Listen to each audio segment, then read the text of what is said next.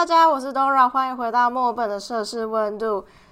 这个月的摄影人物故事第六集要跟大家介绍的是一位叫做罗胜文的台湾摄影师。然后这一位呢，我觉得是目前非常特别的一位，因为我在墨尔本的 NGV，就是我们的维多利亚美术馆有的摄影展，我在去年的时候有看过他的作品，就是我有亲自看过。然后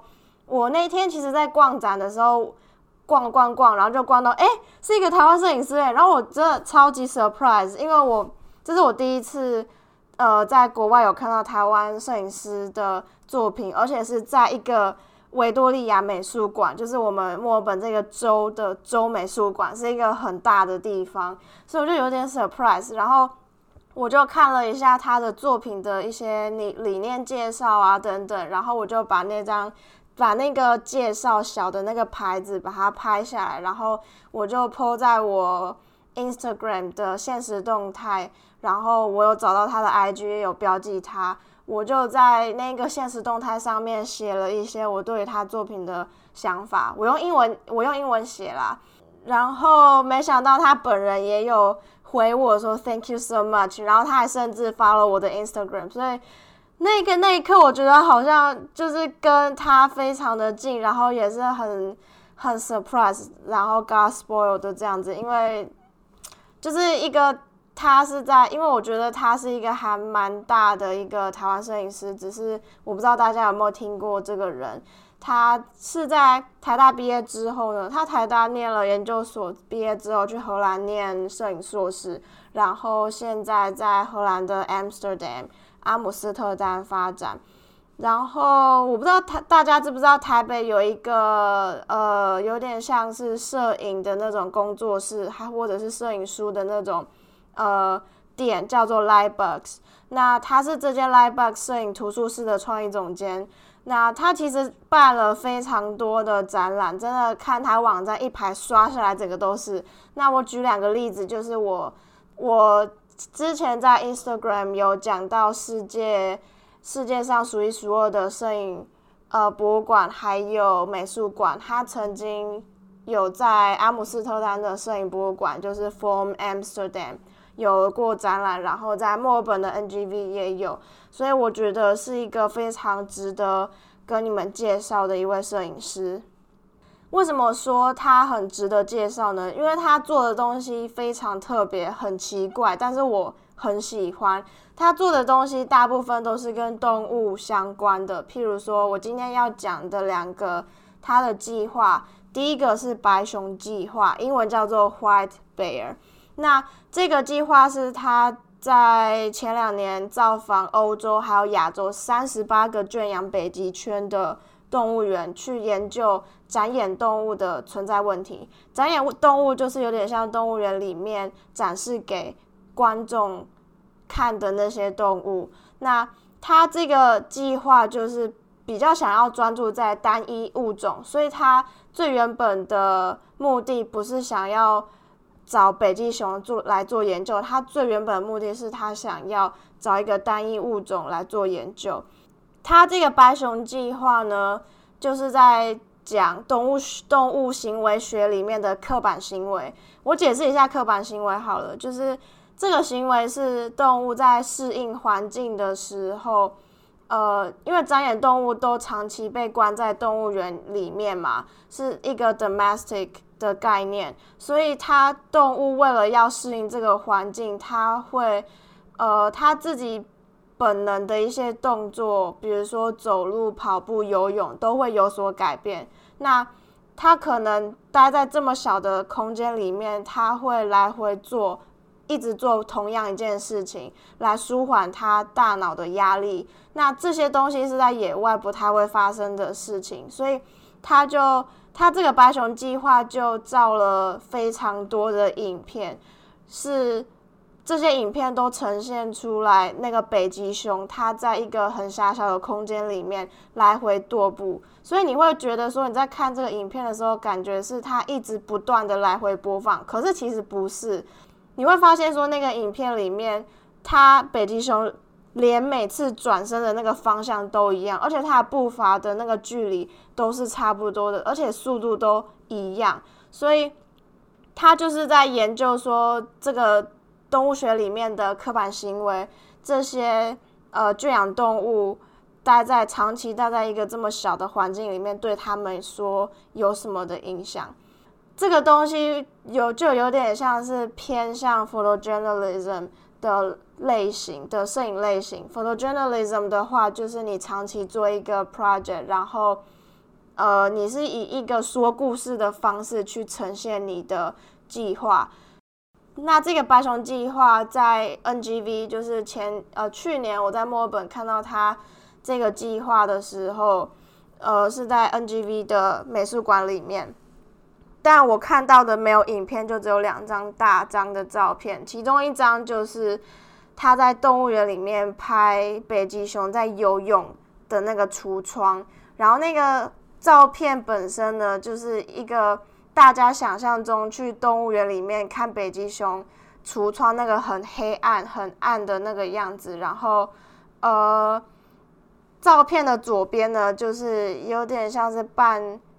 呃稍微有一点高的一个楼台，上面站满了观众。然后在比较低的这个 ground 这个地面呢，是站着一个矮矮的小男孩，然后头往上看着在游泳的北极熊。我那个时候看到这张照片的时候，因为它在挂在墙上面，其实那个 size 还蛮大的。我刚我一看到这张照片的时候，我觉得四周完全都瞬间安静下来，因为。我不知道大家有没有去动物园里面看过北极熊，或者是像水族馆那种很大的一个橱窗，然后看着鱼啊、鲨鱼在那边游泳的时候，你会觉得哇，这好漂亮哦！然后你会觉得你会目不转睛的一直去看着那个鱼游来游去。那个当下，其实我就是。身临其境在那个，我好像就是在那个水族馆里面，然后我好像就看着一个北极熊在那边游泳，那个画面是非常非常美的。如果大家想要看那张照片的话，可以 follow IG，我也会发在现实动态或者是贴文里面，让大家看一下那张照片到底长什么样子。再来另外一个。呃，计划更有趣了，我觉得非常的有趣，而且是非常近期的一个计划，叫做伸缩耳，英文叫做 extendable ear。这个东西呢，他是自己发明，他自己应该说他的团队跟他一起亲自制作了一个穿戴装置，就是像耳罩式耳机的穿戴装置。那它这个装置里面保留了我们人类本身可以听到的音波之外，还可以听到猫能听到的音波。那这个东西，这个这个 project，他就是在做说，他自己觉得噪音这个东西非常的主观。就譬如说，我现在音乐放非常的大声，我非常的享受，可是隔壁邻居就会觉得这可能是噪音，所以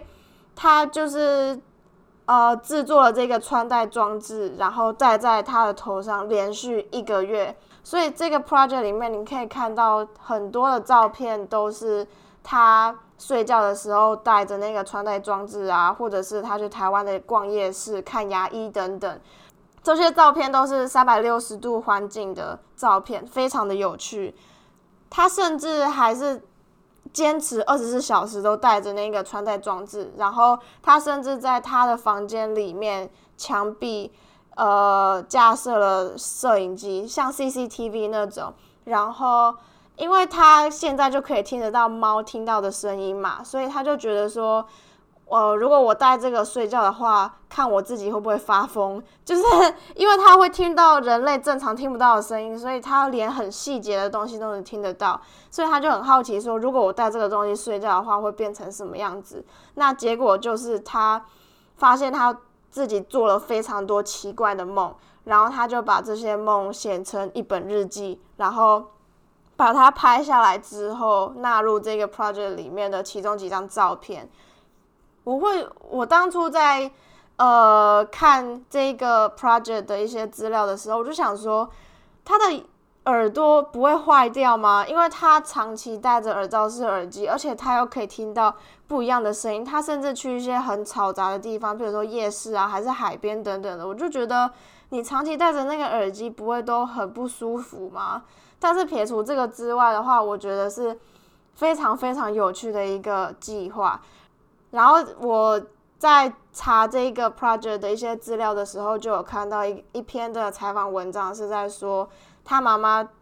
会问他说：“为什么你都在做一些那些没那么大不了的事情？就是一些很奇怪，然后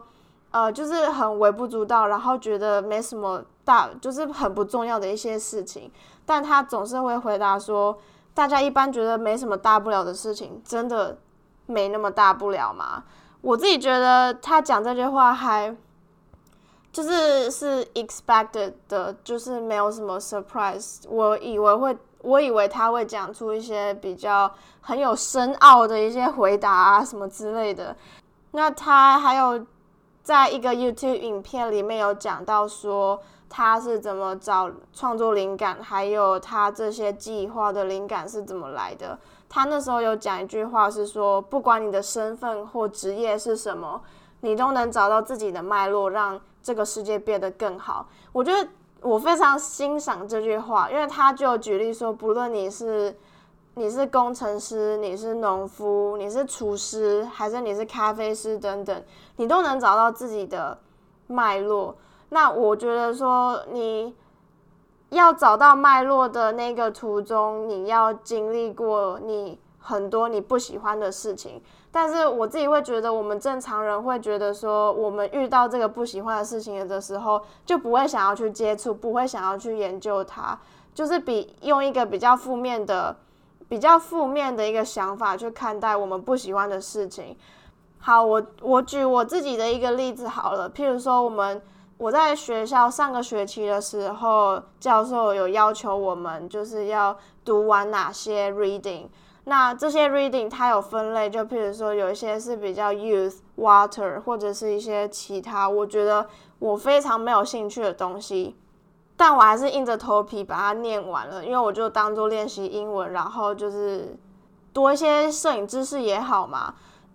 后来在大概学期中，就是这些 reading 告一个段落，我们差不多念完的时候，教授就有跟我们讲一句话，说你不要觉得这些你不喜欢的东西读起来很痛苦，或者是你去排斥它，因为你在接触这些东西的时候，你就很清楚知道这些东西是你不喜欢，然后你不想要，或者是你以后不想要走这条路。的一些选项，就是你遇到这些东西你不喜欢，你就知道哦，这个是我不喜欢的，所以你就把它排除掉，你就不会去之后你就会知道说这些是我不喜欢的东西，所以我就会避免掉这些东西。所以其实这些东西就是在帮你不知不觉中就是在帮你过滤掉，让你更清楚知道自己你喜欢什么东西。教授讲这句话的时候，我觉得哇，真的是这样子，没错。然后。也是因为光就脉络这个东西，是你要花时间去找你到底喜欢什么，你不喜欢什么东西，对，所以脉络这个东西是真的要花时间去琢磨，然后多切多接触东西，你才会知道你以后要怎么做。好，那今天的摄影人物故事系列差不多到这边告一个段落。如果你对呃，罗胜文有更多的资讯想要看的话，我有在呃资讯栏的地方附上他的官方网站，还有他在 TED Talk 的演讲。大家有兴趣的话，可以直接点链接进去看哦。那我们就下一个礼拜见喽，拜拜。